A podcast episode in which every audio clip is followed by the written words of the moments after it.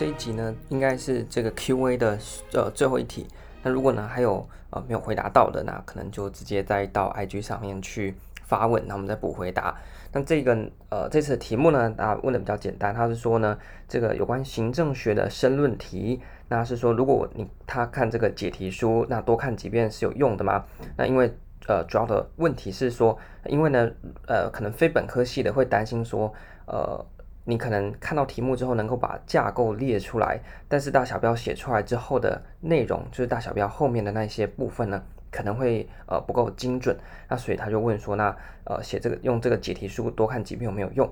好，那这个问题呢其实比较简单哦，因为呃你东如果那本解题书是好的解题书的话呢，当然多看一定是有用的。你不管是呃什么样的东西哦，你反正你读了一遍之后，就是会有一个印象在嘛。所以今天假设你是要练习你的这个申论题，那你是不是本科系真的是没有什么关系哦？那有没有关系的点是在说你有没有把那个概念搞懂？所以今天呢，呃，你如果把那个概念搞懂的话呢，那去写申论题大概就没什么问题，因为书你也自己读得懂嘛。那所以除非说你那个概念都看都看不懂的话，那这样问题可能会呃稍微大一点。好，那所以呢，今天假设你用的那本解题书是一本，假设它是一本好的解题书的话呢，那你就选一本就好了，那就多看它。那有关于解题书要怎么样去使用的话呢？呃，之前在回答其他问题的时候已经有分享过啊、就是呢，有关于啊，呃，那集中应该是在讲说，呃，要怎么样去善用你的教科书解题书和考古题。那所以呢，这边就不要再重复讲。那只是说，呃，你今天使使用这个解题书的时候呢，我自己会有一些呃选择。所以我们先来谈一下解题书的选择。那第一个呢，就是你要看那个解题书的解答到底写得好不好。那怎么样去做判断呢？第一个就是，其实我已经讲过很多次，我自己有算过。你在这个呃四题的申论题有一百二十分钟，平均一题呢是三十分钟。你自己算算看，你扣掉你在那边想啊，然后在那边呃审题的时间，那你差不多一题啊就大概二十五分钟可以写。那你自己算算看，你就计时一分钟你可以写多少字，那你就乘以二十五，所以大概写七百字上下呢就差不多了。那所以很多解题书它附的这个。拟答呢，字数都破千哦。那这样子的话呢，其实一点参考性都没有。我自己是非常讨厌这种解题书，因为就算你带到考场上去抄，你根本就抄不完嘛。那第一个，它的解题呢就没有价值，因为你根本就无从模仿起嘛，你根本就没有必要模仿，因为它根本就用抄的都抄不完嘛。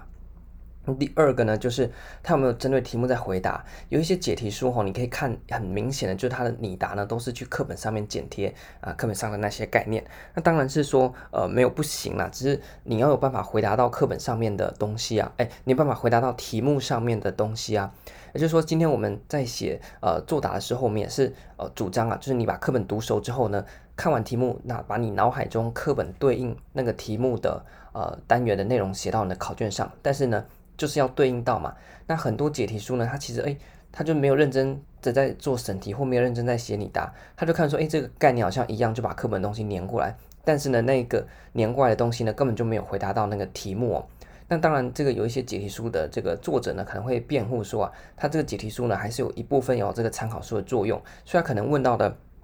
东西呢，他就把相关呃有关那个概念的其他东西一起把它放进来。那当当然是它的参考性就增加，因为它就像一般的考用书，把相关概念都放进来了嘛。但是它是一个拟答，诶，它这样子放进来就等于它作答偏题了，所以呢，大家在选这个解题书的时候要很清楚，解题书的作用呢，就是要练习怎么样去写一个考场上的作答。所以第一个，它篇幅不能太长；第二个呢，它不能为了要让这个读者呢。复习概念，就把那个题目其实没问到的东西呢，也哩哩抠抠的全部把它放到那个正文里面去。它可以放前言，它可以放结论，但是正文就只能拿去回答那个考题问的那个考点了，这样才对啊。不然很多人呢就这样一边读这些不太好的解题书，那读久了之后呢就被带走了，导致他们考试的时候写出来答案呢也是会这样东拉西扯，那最后呢就是偏题嘛，那偏题分数当然就低嘛。但你不能怪他们，因为他们就读到这些类型的解题书。所以呢，今天我认为一本好的解题书，它就是要百分之百模拟在考场上你写了出来的东西，还有它内容上面能够去回答到呃问题的核心。那这个有没有呃办法自己判断呢？绝对是有的。反正你就随便挑几题看一看，你就看那个题目，你自己审题，题目到底问的啊考点是什么东西。那有个小 paper 啦，就是呢，通常啊现在题目都流行包装，所以呢你要读的呢是它出现请什么什么什么后面那一句才是它问题的核心啊，请说明巴拉巴拉，请问巴拉巴拉，请阐明巴拉巴拉，那个请后面才是啊，通常就是呢这个。最后一个句子啊，就是第一，他可能会先附前面一两句，然后句号之后呢，后面就哎，请说明什么什么东西。那一句呢，你要从那一句去抓那个那一题的考点了。所以它前面可能扯一下电子治理，然后后面呢，哎，请说明啊，在当前的这样子的呃这个政策的呃环境底下呢，那怎么样？类似啊，叫最近疫情比较严重，那我们的危机怎么处理？那有些人就看哎，前面提到电子治理，然后就以为说在考电子治理。看到前面呢，就印象前面比较深刻，但是他后面其实在考危机管理，他是问可能啦，我举例，他问说，在这个疫情的危机管理里面，电子怎么样，电子化怎么样来辅助？哦，他最近不是有很多 APP 嘛之类，他是要考，他是要考危机管理，然后呢，但是就放在后面哦，请说明在当前疫情的情况底下，呃，如何去进行危机的处理？那第一句可能就写说，电子的呃兴起呢，让很多这个政府政策的措施呢变得更加便利啊，请说明这个。在当前疫情的情况下，危机管理当过程当中，如何使用这些呃电子的辅助来增加政策的执行的呃贯彻程度？所以审题呢，你就要审出来。所以这题在考什么？危机管理嘛。那电子只是它用的一个手段而已嘛。那所以你真正应该去琢磨的时候，哦，这张在考的是危机管理。那电子只是把这个电子化的概念拿进来做辅助。所以你可以用类似的概概念，并不一定每题都可以。但是呢，大概六七成的题目，它的重点，它的考点都是放在最后一句话。就是请说明或什么什么请，反正就请字后面那边。所以你看一下，诶，它的核心大概在考什么？然后再看一下你答有没有认真的回答到。哦，假设它是请直接请说明啊，如何运用电子在这个危机管理当中呢，来提升我国防疫的能力。那你就直接回应怎么去处理就好，你不要这边贴什么电子治理的意涵呐、然后怎么一服务、一民主，然后一治理这些东西，那个是电子治理没错，但是这题没有在考你意涵嘛，它在考你做法嘛。那所以像这样子的话呢，它就不是一个好的拟答，你要针对那个题目去回答。OK，所以这边分享的是怎么样挑那本好的解题书。那如果选到好的解题书的时候，你你多读几遍，那一开始怎么读？一开始要去学它的架构，它怎么样铺排它的前言，怎么铺排它的正文和它的。这个细这个结论，那你都要用这样子的眼光去解读它，而不是单纯读过。你当然一开始还不熟的时候，可以单纯的赶快把它多念几次，把内容这些东西都摸熟，大概知道这个作答的感觉。那接下来呢，你对它比较熟悉了之后呢，你就开始去看，诶，它前言是怎么样开场的？哦，它是做概念的延伸，或是概念的这个背景的说明，或是单纯的重述题目。那正文的时候怎么样去对应那些呃它的题目问到的那些子题？所以才说为什么选。呃，解题书很重要，因为你是要去分析那个题目，然后透过你分析它的拟答来变成你自己作答的技巧。所以要是他拟答写不好，你分析出来东西你吸收之后呢，就好像你喝了一杯毒药，你自己在 output 出去写的东西当然就不精确了。所以呢，你就透过越多次的这样子阅读，然后呢，呃，由大而小，你要先把大架构列出来。所以假设你今天已经觉得你大架构列都列得出来，那就表示你已经成功一半了。那剩下就是把那些细节的部分呢。再把它弄熟，那怎么样弄熟呢？就是今天呢、你就把课本或是你的藏书盖起来，然后看到那个题目呢，你就先在脑袋列一个架构，好，然后呢，自己用自己的话去说明那个大小标之后后面的内容，好，都都想过一轮之后呢，把课本打开或把解题书打开，看看你想的跟他写的一不一样，并不一定每一个字都要一样，只要方向差不多对就好了。因为国考呢，标题列对就成功一半，那后面的解释呢，你用你自己的话去讲，那你想一遍之后呢，诶，书打开。看你跟他讲想的一不一样啊，这样子的话呢，也就可以来帮助你确认一下说，哦，那你到底就标题后面的内容，你有没有很了解了？那当然多读书呢，一定是有帮助的。我自己也非常主张，就是你宁愿快快的读过好几遍，也不要一字一字的慢慢读，然后读得很慢了。所以你快速翻过，快速看过，然后多看几遍，你概念一定会在这个这个呃无无形之中啊，越来越的呃明确，就是你。边读边读你没感觉，但其实你慢慢那些东西都进到脑海里面了，所以呢，多读几遍绝对是有用的。那要怎么样子去确认你那些呃大标小标底下内容有没有精细呢？如果你只有自己一个人在念书的话呢，可以用刚刚的方式。那当然，如果你身边有这个补习啦，或者是你有参加解题班，或者是你有考上的同学或考上的朋友，当然你可以直接写写之后就请他们看一下，看这个内容 O 不 OK？那这样子当然也是非常好，请可以用别人的眼光呢来帮你做一个校正。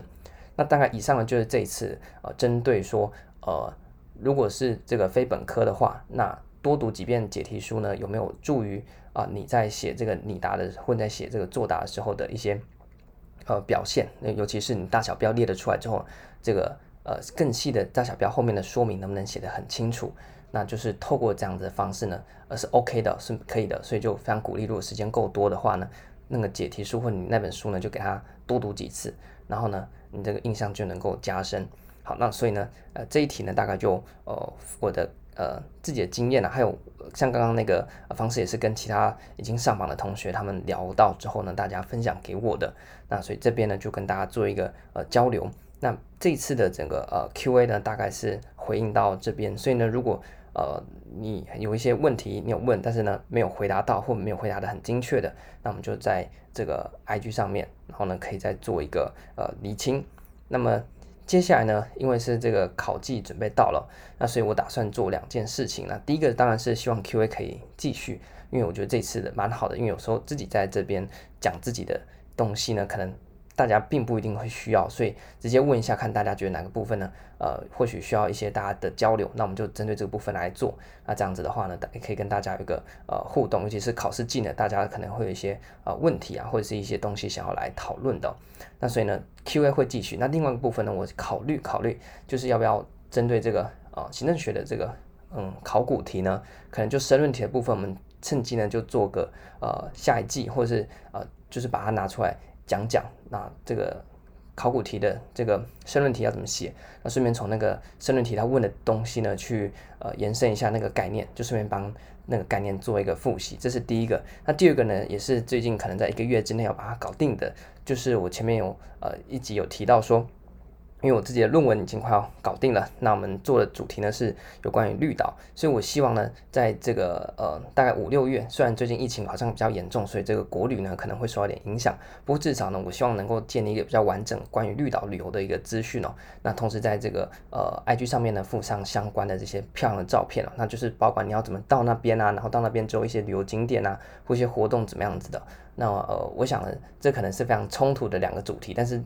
这样的主题呢，我都不想放掉，所以呢，一边国考我们还是顾着，但是另外一边呢，我就自己留个记录，因为也身边有可能有一些朋友想去玩的，他就说，那你可不可以分享一下？因为我现在能够分享的就只有国考和绿岛两边了，那所以呢，呃，反正呢就把它做成这个 podcast 的形式，我觉得蛮好的。所以呢，如果人家在问我说，诶，绿岛要去玩，要推荐什么？我就是说，诶，你直接来听我们的节目就可以了。那确实之前好像有其他的一些呃呃。就是听众呢，他们就真的是靠我们的这个节目，然后去呃提供他的一些绿岛旅游的一些资讯，那我觉得这样也蛮好的。所以呢，大家就各取所需，要继续呃发了国考就继续发了国考。那如果呢你改天想去玩了，也记得说，诶，我们这边有提供完整的这个有关绿岛旅游的呃攻略的资讯。那这个呢，大概是。接下来五月中到六月的时候呢，会努力去把它做出来的部分。那一样是，如果大家有任何的问题，都欢迎透过这个 IG 的方式，因为我们不像 YouTube 可以在底下留言，那 Podcast 呢就需要一个平台，那我们就到 IG 上面去做呃这个交流和分享和讨论。好，那么这一集呢就到这边，那感谢大家在这次的 Q&A 的呃参与。